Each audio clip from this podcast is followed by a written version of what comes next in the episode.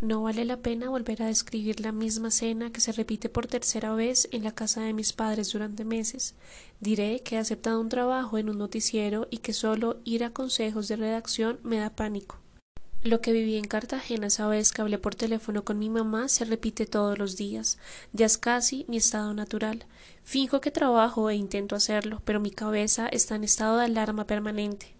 Me toca abandonar el trabajo al mes de haberlo tomado. Me quiero morir otra vez. Parece que el Wellbatrium de antes ya no me funciona, me lo cambian por Lexapro, y es muy factible que ese estado de pánico permanente tenga que ver con el Lexapro. Como a esta psiquiatra le gusta regular una droga con la otra, me receta además ribotril.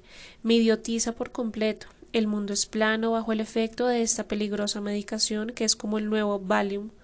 Inmediatamente mi conciencia me dice que así no voy a asumir nunca mis emociones. Le pido a la psiquiatra que me cancele el ribotril. Mis amigas pagan una consulta donde el alquimista más prestigioso en cuanto a nivel de medicación se refiere. El doctor Morsa es un tipo tranquilo, muy hábil para escuchar a sus pacientes y dar con la medicina que realmente puede mejorarlos. Y así es. El doctor Morsa me receta paroxetina, la droga que por fin me va a mantener arriba varios años.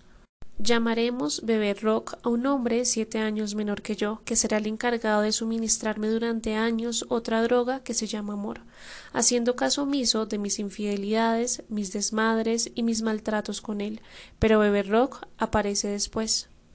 Primero consigo otro trabajo rápidamente como editora de un portal web para mujeres en el periódico más prestigioso del país. Pero hay que hacer una pausa acá para dejar registrado algo que pasó durante mi depresión. Al hacer los papeleos del nuevo trabajo, me doy cuenta de que no le he cambiado mi cédula, como ordenaba el Estado por esa época. Soy una frágil que me imagino que el trabajo se lo van a dar a otra persona porque yo no soy capaz de poner mi cabeza a andar para ir a la registraduría y sacar la puta cédula.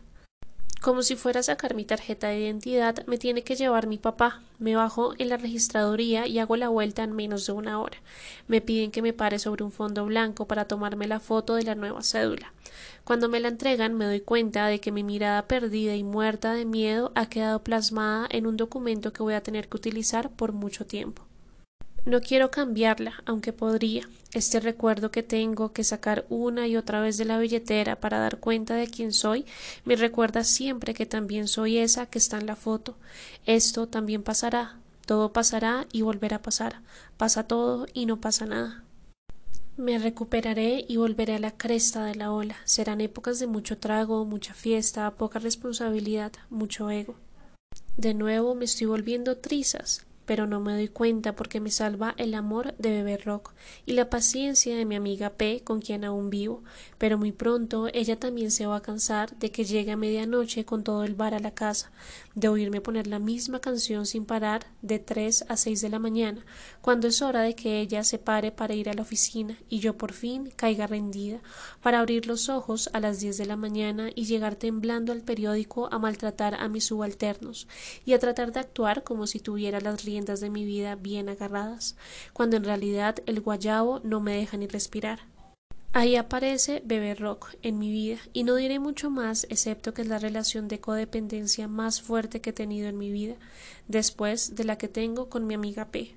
Estoy en una nube rosa en donde todo se soluciona con un par de copas. No es que sea malvada, es que sencillamente no veo el tsunami que está a punto de arrastrar mi vida porque yo misma soy el tsunami. Y Bebe Rock está tan enamorado del tsunami que intenta a toda costa contenerlo, y su amor es tan magnánimo que lo logra por momentos. Luego vuelvo a coger impulso y quiero arrasar con todo, y él nuevamente se interpone de barrera y me contiene y se ahoga conmigo a veces, tanto en mi tormenta como en el alcohol.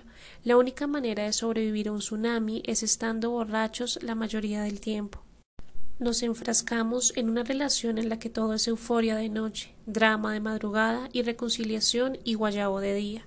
Y así atravesamos uno, dos, tres años, bebé rock conteniéndome, yo emborrachándome y siendo el infiel, porque en el fondo sé que su primer amor es su mamá, y que la relación de codependencia con ella es mucho más fuerte que la que tiene conmigo, razón por la cual nunca voy a poder tenerlo solo para mí. Terminamos y volvemos cada tres meses.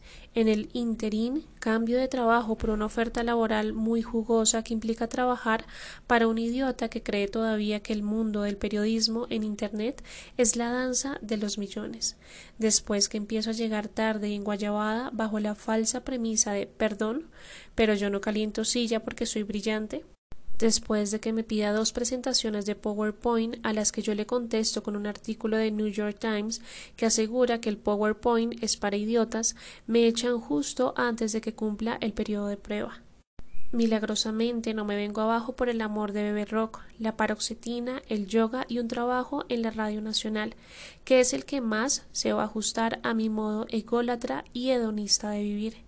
Serán dos horas en vivo de un programa cultural que pasan entrada la noche, cuando ya todos los demás empleados se han ido, excepto un viejo zorro que hace controles y mi productora periodística, que por supuesto tiene que bancarse toda mi mala onda cuando algo no sale bien, porque estoy en Guayabada y corro con la mala suerte, aunque de momento creo que es buenísima, de tener todo el día para recuperarme, vociferar y luego llegar como una diva a conversar con mis invitados, para luego seguir de fiesta. Mi vida es perfecta, un perfecto desastre que se sostiene por el amor de beber rock, el alcohol y mi pobre productora. De mi amiga P ni hablar. Dejamos de ser roommates en los peores términos y debo decir que no paso un día sin que me haga falta, pero sigo con el espectáculo, aunque por dentro me estoy muriendo. Mi vida la gobierna mi ego, la sostiene el amor de beber rock y la realidad solo la soporto porque cuando todo se aclara en la mañana, espero a que llegue la noche para apurar unas cuantas copas que se convierten en mi única salida para volver otra vez a mi fantasía de que todo está bajo control. Cada vez que termino con beber rock me entrego a la noche, a la calle, a los brazos de cualquiera. Cuando volvemos, argumento que nada de esto es infidelidad porque no estábamos juntos, pero lo cierto es que cada vez me quiebro más por dentro y cada vez se resquebraja más la relación. En una de las terminadas me le restriego en la cara con el artista de turno para el que Bebe Rock trabaja haciendo la agenda de medios, un mexicano más perdido que yo y mucho más embelesado por la fama, con quien me besuqueo en una fiesta que la empresa para la que trabaja Bebe Rock da en su oficina. Quiero ser prudente, pero esa noche recibo en mi boca una pastilla de éxtasis que me hace olvidar de la prudencia, y así, extasiada, borracha, en su propia oficina, me encierro en el baño con el mexicano y dejo que me manosee por todas partes. Cuando una chispa de conciencia me dice que todo eso está mal, abro la puerta con tan mala suerte que Bebé Rock está a un metro de nosotros cogiendo sus cosas para irse. He lastimado hasta lo más profundo a la persona que amo y que me ama, y ni siquiera por esas soy capaz de poner los pies en la tierra y darme cuenta de que la que se está poniendo en una bandeja como un pedazo de carne para los hombres hambrientos soy yo misma. Soy rebelde porque el mundo me hizo así, me repito, nothing's gonna change my world, pero sí que mi mundo va a cambiar con lo que se viene. Cuando estoy incendiando todo lo que encuentro a mi paso y de repente aparece una oferta de trabajo para que me vaya a vivir a una ciudad que arde al ritmo de una pirómana como yo, no dudo en saltar de un fuego menor a un fuego imposible. Y quemo los puentes como quien no quiere volver a saber de su pasado. I'm gonna hear bitch.